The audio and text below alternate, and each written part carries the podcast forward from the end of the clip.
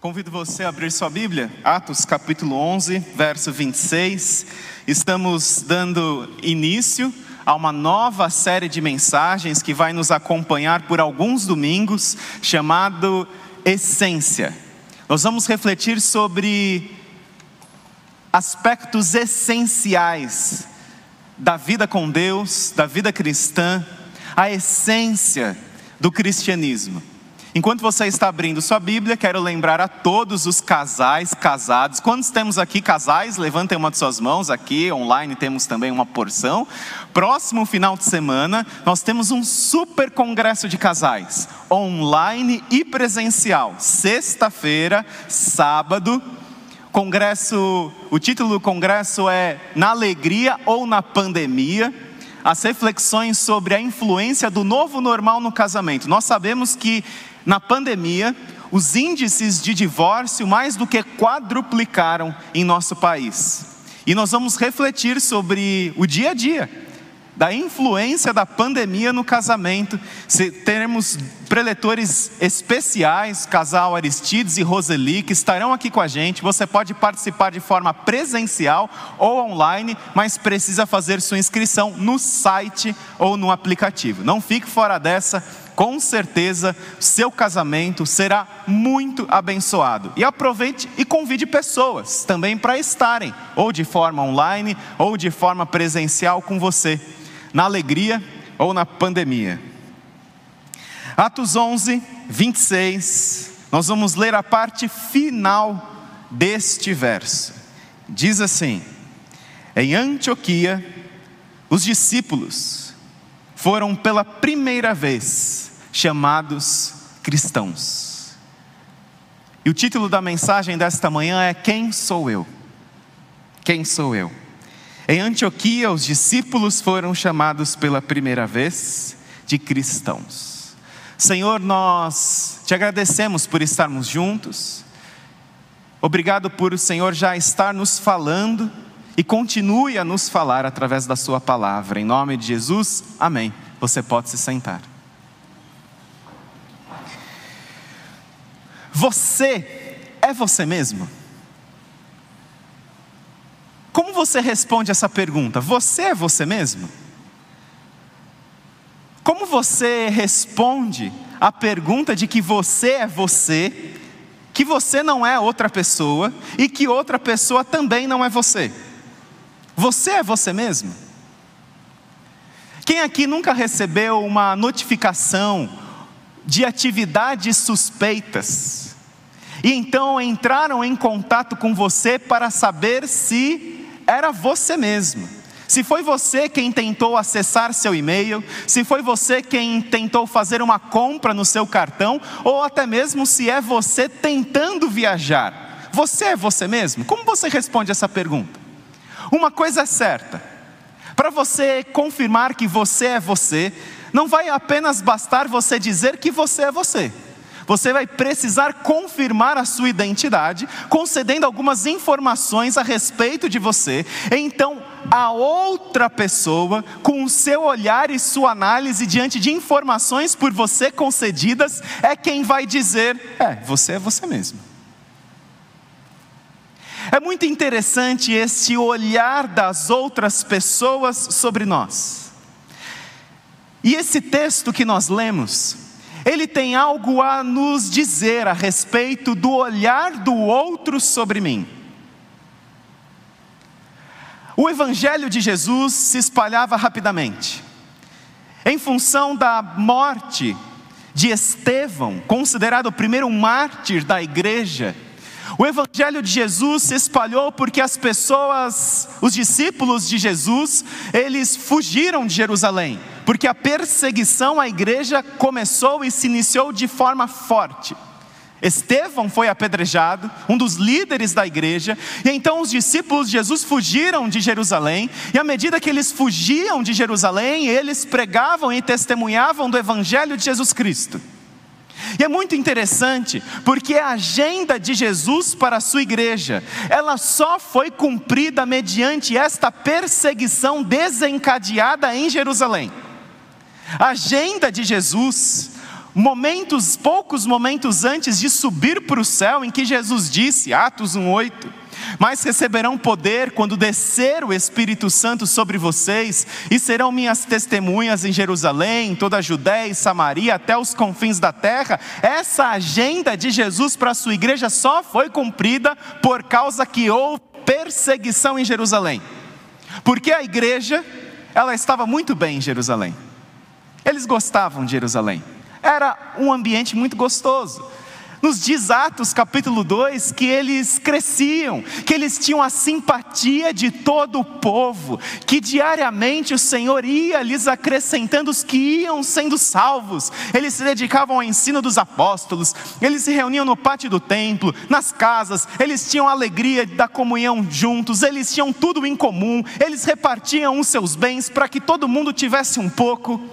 Eles se dedicavam à oração, eles se dedicavam ao louvor. E a igreja crescia, a igreja se fortalecia, a igreja testemunhava de Jesus. E qual era o problema de permanecer em Jerusalém? As coisas não estavam boas? O ambiente não era agradável? O ambiente não era favorável à igreja? O banco não era confortável? O ar-condicionado não era gostoso? Por que sair de Jerusalém se as coisas estavam tão boas em Jerusalém? Porque Jesus tinha muito mais para a sua igreja do que permanecer em Jerusalém. Jesus tinha muito mais para a sua igreja do que permanecer em Jerusalém. Jesus queria ver a sua igreja crescendo, Jesus queria ver a sua igreja avançando, e ainda quer hoje. A igreja está em constante movimento, em constante crescimento, e nós precisamos seguir esta onda de crescimento que o Espírito Santo traz à sua igreja, e jamais nos apegarmos a um espaço, a um templo, a bancos, a ar-condicionado, nós devemos estar onde o Senhor quer que a gente esteja. E o Senhor tinha muito mais para a sua igreja do que Jerusalém. Tinha Judéia, tinha Samaria e tinha os confins da terra e foi mediante a perseguição, olha só que, que estranho, que engraçado, que interessante. A perseguição que visava acabar com aquele movimento de seguidores de Jesus, cumpre, faz cumprir a agenda de Jesus para a sua igreja. O movimento que tinha o objetivo de acabar, faz cumprir a agenda de Jesus para a sua igreja. E então os discípulos de Jesus que fogem de Jerusalém chegam em diversos lugares do império e chegam em Antioquia. Antioquia era a terceira maior cidade do mundo naqueles dias. Era uma uma espécie de capital cultural, era uma igreja, era uma cidade que estava crescendo economicamente, politicamente, era uma cidade à frente dos seus dias, composta na sua maioria por gentios, ou seja, por pessoas que não eram da descendência judaica, não eram judias. Então o evangelho chega em Antioquia. E a igreja que se forma em Antioquia, ela vai superar a igreja de Jerusalém no seu ardor, no seu fervor, na sua ação missionária, porque é de Jerusalém, que vai, é de Antioquia, digo, é de Antioquia que vai partir por exemplo, as inúmeras viagens missionárias do apóstolo Paulo. Antioquia se torna o quartel-general da evangelização aos gentios. É de Antioquia. E é interessante, é, diante do texto que nós lemos, Atos 11, 26, que foi em Antioquia que os seguidores de Jesus, que os discípulos de Jesus, pela primeira vez, foram chamados de cristãos. O povo de Antioquia olhava para aqueles seguidores de Jesus e viam Jesus. O povo de Antioquia olhava para aqueles discípulos de Jesus e os via como tão parecidos com Jesus, eles eram tão iguais a Jesus, que eles foram chamados de cristãos, uma palavra que significa pequenos cristos. Eles eram muito parecidos com Jesus, tal pai, tal filho. Era um a cara do outro, era um jeito do outro, era um estilo do outro. E as pessoas de Antioquia olhavam para aqueles discípulos e falavam assim: parece que nós estamos vendo Jesus, porque eles são tão iguais a Jesus. Na sua, no seu ensino, na sua palavra, no, na sua graça, no seu acolhimento, eles são tão iguais a Jesus que nós estamos olhando para Jesus. E é interessante que foi a partir do olhar destas pessoas, do olhar do outro sobre eles, que eles foram identificados como cristãos, como pequenos cristos. É muito interessante refletir sobre este olhar da outra pessoa. É muito interessante refletir sobre este olhar do outro sobre nós que nos influencia. A psicologia, em suas diversas vertentes, ela tem se debruçado para estudar este olhar do outro sobre mim, um olhar definidor, um olhar que me forma, um olhar que me influencia. Um olhar saudável, cuidadoso e amoroso sobre mim me torna alguém que jamais me tornaria se tivesse sobre mim um olhar depreciativo, um olhar eh, crítico, um olhar indiferente. E a psicologia tem se debruçado sobre estudar esse olhar do outro sobre mim, que me forma. E é interessante que diversos estudos existem, diversos teóricos existem, que se debruçam sobre este tema, e mais atualmente, mais recentemente, um professor da Universidade de Chicago, prêmio Nobel, chamado James Heckman, ele tem se debruçado justamente para estudar esse olhar do outro sobre mim que me forma e que me define. E ele foca no, na, no que é chamado de primeira infância, zero a seis anos de idade. E ele diz que um olhar cuidadoso sobre uma criança vai torná-la alguém que ela jamais seria se tivesse sobre ela um olhar depreciativo e crítico. Que uma criança, que uma pessoa não é apenas determinada pelos seus aspectos genéticos, mas é principalmente pelo ambiente no qual ela vai se inserir e quais serão estes olhares que estão sobre ela que são fundamentais. Ele diz que um bebê nasce com ilhas de possibilidades de si mesmo. E o que vai definir quem ele será, o que vai ter grande influência sobre quem ele será, é justamente o olhar do outro sobre ele, sobre o bebê, sobre a criança. Então ele traz diversas estatísticas que comprovam esse, essa sua linha de, de pensamento. Ele cita diversos países, vale a pena você conhecer o trabalho dele, se você é da área da pedagogia, da psicologia. Vale, vale a pena você conhecer o trabalho dele. Ele cita diversas estatísticas de países que não investem nesse, nessa primeira infância, de 0 a 6 anos de idade, e ele menciona que o fato de não ter esse olhar cuidadoso sobre a criança gera nestes países resultados como maior índice de criminalidade, como evasão do ensino, do, do ensino médio, como altos índices de gravidez na adolescência, como baixa produtividade no mercado de trabalho, e ele menciona diversos aspectos que comprovam que nós devemos ter esse olhar cuidadoso, um olhar amoroso sobre as outras pessoas, principalmente sobre as crianças que estão formando a sua identidade. E é interessante esse olhar do outro, porque foi o olhar do povo de Antioquia que confirmou a identidade daqueles seguidores de Jesus. Eles eram muito parecidos com Cristo, eles pregavam, não apenas aos ouvidos, mas aos olhos, a sua vida referendava a sua mensagem. O testemunho vem antes do servir. O caráter vem antes de qualquer ação que eu possa ter na igreja ou fora dela, porque o meu testemunho fala muito mais alto do que as minhas palavras. E foi no testemunho daqueles seguidores de Jesus que eles foram confirmados como cristãos. Parece Jesus. E o que as pessoas dizem quando olham para você? O que as pessoas dizem quando vem a sua dinâmica familiar, a maneira como você trata seu cônjuge, a maneira como você trata seus filhos, filhos como tratam os pais, a maneira como você trata seus familiares, a maneira como você age no seu trabalho, o que as pessoas dizem a respeito de você. Não acredito que Fulano é crente. Nossa, se for para ser crente igual ela, é melhor eu, eu não ir para aquela igreja, não. Ou será que as pessoas olham para você e para mim e veem pequenos cristos? Pequenos cristos que, claro, com suas imperfeições, com suas dificuldades, com suas limitações, trabalham uma jornada de restauração, dizendo: Eu quero ser diferente, eu quero mudança na minha vida.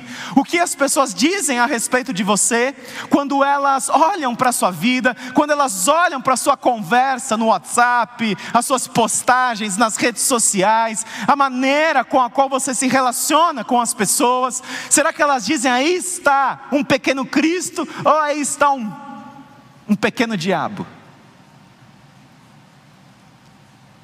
Jesus olhava para os religiosos dos seus dias e os chamava de raça de víboras, de hipócritas, religiosos como você e como eu, pessoas que iam na sinagoga, pessoas que iam no templo, e nós devemos tomar cuidado, porque os nossos hábitos, eles podem nos pender a uma religiosidade, não a uma vida saudável, espiritual com Jesus. O que será que as pessoas veem quando olham para você e quando olham para mim? Para uma igreja transformar pessoas, sociedade e cultura, nós precisamos espelhar Jesus Cristo. O olhar do outro é extremamente importante para confirmar se nós estamos indo no caminho que pensamos estar percorrendo, ou, ou, se temos os valores e princípios que pensamos ter. Alguém já disse que pessoas são a bússola da vida cristã, que dão um norte, que dizem: é, você, você não está bem assim, você diz, mas você não vive. E muitas vezes é difícil ouvir algumas verdades. Mas pessoas nos ajudam como uma espécie de bússola da vida cristã. Pergunta para as pessoas que convivem com você: quem sou eu? Eu sou um pequeno Cristo? Pergunte sinceramente para as pessoas que convivem com você. Mas eu quero ir um pouco além desta reflexão do quem sou eu, deste olhar do outro sobre mim porque em função das minhas inseguranças pessoais, em função de uma necessidade de aprovação das outras pessoas, o olhar do outro sobre mim, do olhar do outro sobre mim, eu posso me tornar um escravo da opinião das outras pessoas. Eu posso me tornar um dependente da opinião das outras pessoas. Eu posso me tornar um dependente do olhar do outro sobre mim. O que antes era um olhar para me ajudar a confirmar se estou num caminho certo, se tenho os valores e princípios que tenho.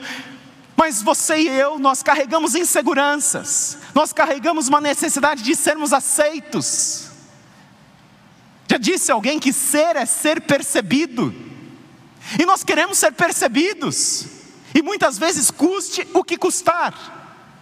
E eu me torno escravo, e eu me torno dependente do olhar do outro sobre mim. Então eu passo a me definir, eu passo a ser esse quem sou eu, me escravizando e dependendo do olhar do outro, me torno dependente do olhar do outro. E passo a ser quem os outros querem que eu seja. E não é só uma pessoa que você vai tentar balizar, você vai tentar balizar por algumas pessoas, que você busca uma aprovação, que você busca uma aceitação, e você então vai tentando ser quem os outros querem que você seja, e não faltam opiniões para dizer como você tem que agir, como você tem que se comportar, ou o que você tem que fazer, e você então vai se ajustando ao olhar das outras pessoas, porque você tem inseguranças, você tem uma necessidade de aprovação. Só que aí, esse, essa escravidão e essa dependência do olhar do outro, vai me enrijecendo, vai me aprisionando. É como Davi, que o rei Saul colocou a sua armadura sobre ele, para que ele lutasse com Golias, lembram desse episódio? E Davi, o que aconteceu com ele? Ele não conseguia nem se mexer. A armadura era de Saul, não era de Davi. Davi tinha uma outra característica, mas as pessoas muitas vezes vão tentar colocar armaduras em você, para que você se comporte de um jeito que elas querem que você se comporte, que você siga uma linha que elas querem que você siga, mas a armadura de Saul, não é sua. Isso vai te aprisionar, isso vai te enrijecer, e aí você uma hora se cansa, você se cansa de usar essa armadura das outras pessoas. Aí você dá um grito de liberdade. Aí você se revolta e você não quer ser mais quem as pessoas dizem para você ser, você quer ser agora quem você quer ser. Agora eu vou ser quem eu quero ser. Chega. Chega de seguir o que o pastor fala, chega de seguir o que os meus pais falam, chega de seguir o que a Bíblia fala. Chega, eu vou ser quem eu quero ser. Eu quero seguir agora os meus desejos, eu quero seguir as minhas vontades, eu vou ser quem eu quero ser. E você pensa equivocadamente que há liberdade nisso, e não há. Não há liberdade em você ser quem você quer ser porque você não percebe, mas você troca um tirano pelo outro tirano. Você troca um tirano, as outras pessoas, por um outro tirano que é você. E saiba de uma coisa: você é um tirano muito pior que as outras pessoas. A Bíblia nos fala que nós somos um mundo de iniquidades. A Bíblia nos fala que nós somos pecadores, que não há ninguém que faça o bem, não há um justo sequer que nós somos um mundo de podridão, inclinados para o pecado, inclinados para o mal, e quando você troca o tirano, que é outra pessoa, por você, você com certeza está trocando, você está trocando um tirano que é, está colocando um tirano que é muito pior, que é você mesmo. E você então acha que a liberdade é você seguir o quem você quer ser, quem eu quero ser. Você ouve, ouça o seu coração, ouça os seus desejos, dê vazão, seja feliz. E aí eu quero entrar num texto bíblico em que Jesus ele responde uma pergunta extremamente interessante sobre quem, quem sou eu? Mateus 16 diz assim: Chegando Jesus à região de Cesareia de Filipe, perguntou aos seus discípulos: Quem os homens dizem que o filho do homem é? Quem as pessoas dizem que eu sou? Eles responderam. Alguns dizem que é João Batista, outros Elias, e ainda outros Jeremias, ou um dos profetas. E vocês? perguntou Jesus. Quem vocês dizem que eu sou? Simão Pedro respondeu: Tu és o Cristo o Filho do Deus vivo. Respondeu Jesus: Feliz é você, Simão, filho de Jonas, porque isto não lhe foi revelado por carne ou sangue, mas por meu Pai que está nos céus. Jesus pergunta para os seus discípulos: Quem as pessoas dizem que eu sou? Mas Jesus não faz essa pergunta porque ele tem inseguranças em si mesmo. Jesus não faz essa pergunta porque ele tem uma necessidade de aprovação. Jesus não faz essa pergunta para saber se ele está no caminho certo, tendo a confirmação do olhar das outras pessoas a respeito da sua identidade. Jesus não faz isso. Jesus não faz essa pergunta porque ele tem algumas dúvidas a respeito de si mesmo. Jesus não faz essa pergunta para ter uma confirmação a respeito de si mesmo. Preste atenção, Jesus faz essa pergunta para saber, para falar para os próprios discípulos, se quem as pessoas dizem que Ele é, está de acordo com quem o Pai diz que Ele é. Jesus faz essa pergunta: quem as pessoas dizem que eu sou? Para saber se as pessoas estão com o mesmo olhar sobre Ele que o Pai tem sobre Ele, porque quem verdadeiramente nos define é Deus. Quem verdadeiramente nos define, quem é o outro perfeito que nos define é o Pai. é Jesus, é Deus.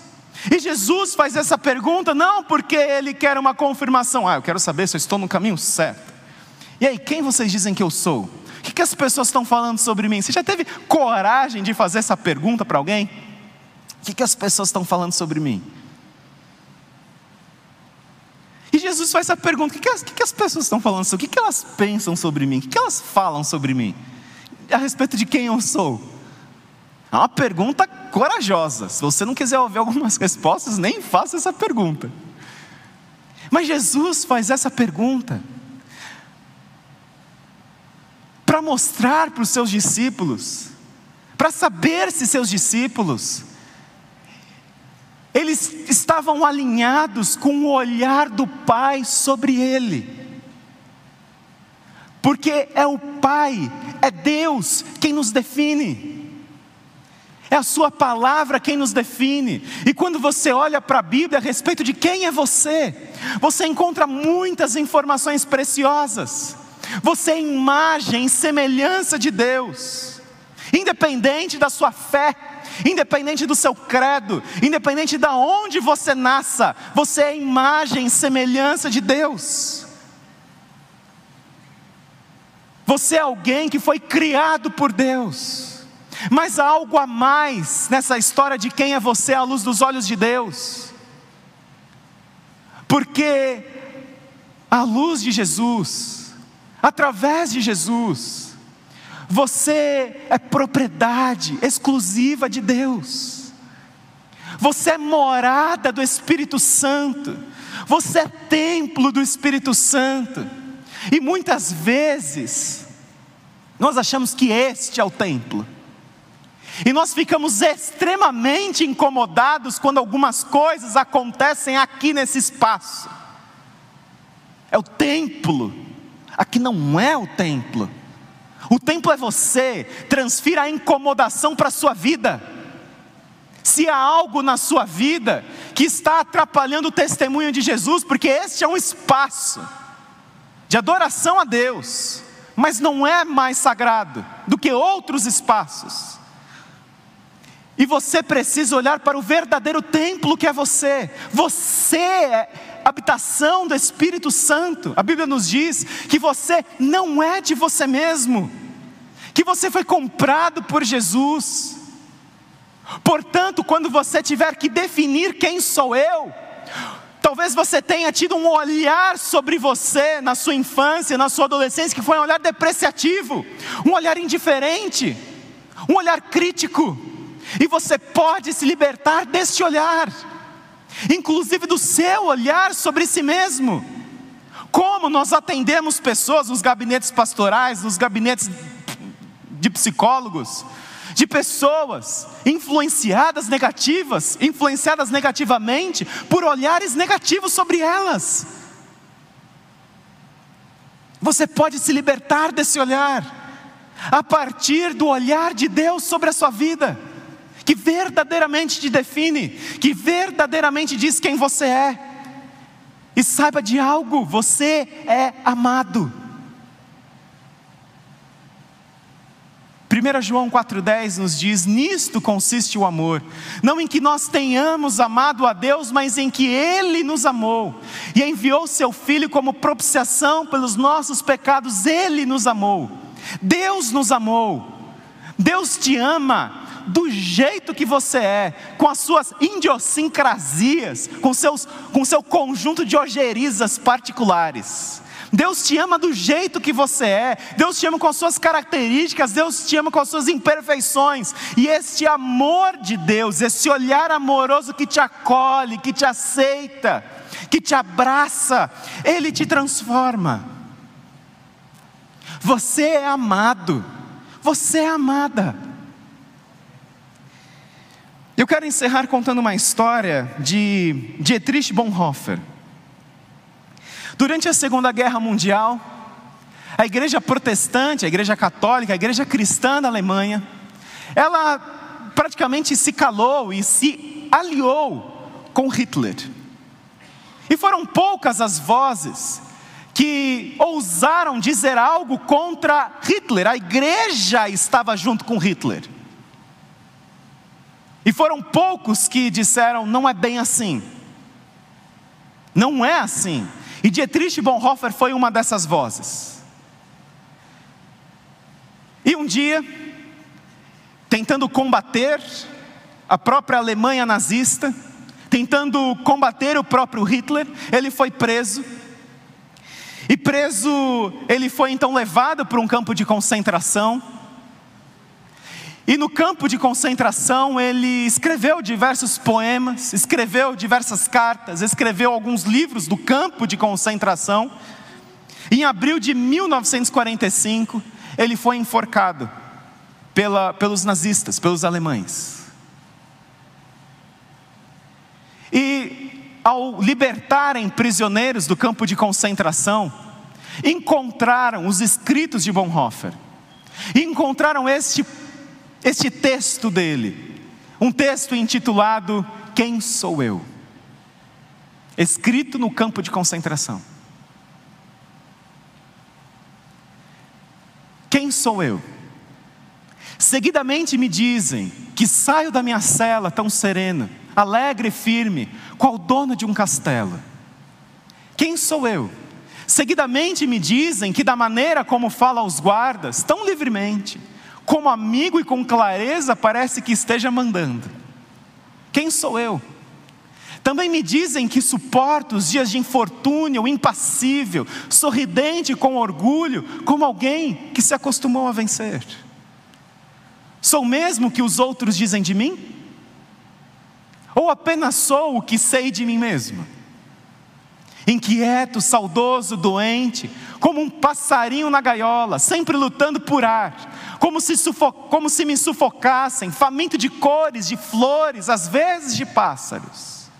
Sedento de palavras boas, de proximidade humana, tremendo de ira a respeito da arbitrariedade, ofensa mesquinha, nervoso na espera de grandes coisas, em angústia impotente pela sorte de amigos distantes, cansado e vazio até para orar para pensar, para produzir, desanimado e pronto para me despedir de tudo. Quem sou eu? Este ou aquele? Sou hoje este, amanhã um outro, sou porventura tudo ao mesmo tempo, perante as pessoas um hipócrita e um covarde miserável diante de mim mesmo? Ou será que aquilo que ainda em mim perdura, seja como um exército em derradeira fuga à vista da vitória já ganha? Quem sou eu? A própria pergunta nesta solidão de mim parece pretender zombar. Quem quer que sempre eu seja, Tu me conheces, ó meu Deus, sou teu. Você pertence a Deus, você não é dono de si mesmo, você não é dono do seu corpo, você não é dono dos seus desejos, você não tem o direito de dar vazão aos seus desejos como você bem quer. Você é de Deus. Eu convido você a orar nesse momento. E eu convido você a uma redefinição da sua identidade, que não vai acontecer tudo de uma vez hoje, mas vai, pode acontecer a partir de hoje. Talvez você tenha tido olhares depreciativos de pessoas ao longo da sua vida, armaduras terríveis que você teve que vestir sobre si. O grito da liberdade vem não querendo ser quem você quer ser mas quem Deus diz sobre quem é você, você é dele. Você é propriedade de Deus. Não se engane com os caminhos deste mundo, com os desejos do seu coração. Não se engane. Você é de Deus. Você precisa, se você precisa dessa redefinição de identidade na sua vida, se você tem olhado para você e dito: Senhor, eu não, eu não estou satisfeito, eu não tenho gostado de quem eu tenho me tornado, eu preciso de mudanças, eu preciso de transformação, a partir desta convicção: Senhor, eu sou teu. Se você está conosco de forma online, sinalize aí colocando uma imagem, uma figura, se essa é a sua oração E se você está aqui nesta manhã, ah, de uma forma muito corajosa, para um começo de redefinição de quem é você, se coloque de pé, se essa é a sua oração. Eu sou teu. Fique de pé, se essa é a sua oração e se você quer declarar isto ao Deus que te criou, ao Deus que te chamou, ao Deus que te restaura, o Deus que é capaz de fazer novas todas as coisas na sua vida. A sua identidade. Talvez você tenha se deixado definir por desejos sexuais. Talvez você tenha se deixado definir pelo álcool, pelas drogas, pela doença por hábitos pecaminosos, por covardia de vida, por características psíquicas extremamente disfuncionais. Agora é a hora de dizer: Senhor, eu sou teu. E aquele que te chama, aquele que te salva, te restaura. Não como num conto de fadas, mas como numa jornada de dia após dia, de você conhecer e experimentar deste Deus que é capaz de fazer novas todas as coisas e te dar uma nova identidade, um novo nome, Jesus. Porque é assim que Deus te vê, com Jesus e através de Jesus. Deus abençoe vocês que estão em pé. Você que está de forma online, para você que está em pé, nós temos tido todas as quartas-feiras às 20 horas, o Celebrando Restauração, que é uma ferramenta poderosa de Deus que tem nos ajudado à restauração. Eu já fiz grupos de passos inúmeras vezes, grupos de apoio inúmeras vezes, e para mim foi uma bênção em buscar ser quem o Senhor quer que eu seja. E se você precisa de ajuda, não fique sozinho, não tenha vergonha de dizer qual a sua luta, qual a sua dificuldade, que todos nós temos uma, todos nós temos imperfeições. Convido você a todas as quartas-feiras, ainda de forma online, em breve de forma presencial, a estar nos celebrando restauração e a conhecer desse Jesus que faz novas todas as coisas. Ó Senhor, que a graça de Deus Pai a preciosa amizade, consolação do teu Santo Espírito, o amor de Deus Pai, a graça de Jesus e essa preciosa amizade do teu Santo Espírito, sejam com todos do seu povo, em busca desta identidade que nos identifique com o Senhor Jesus, em nome dele que nós oramos, amém. Você pode se sentar, tenha uma semana abençoada.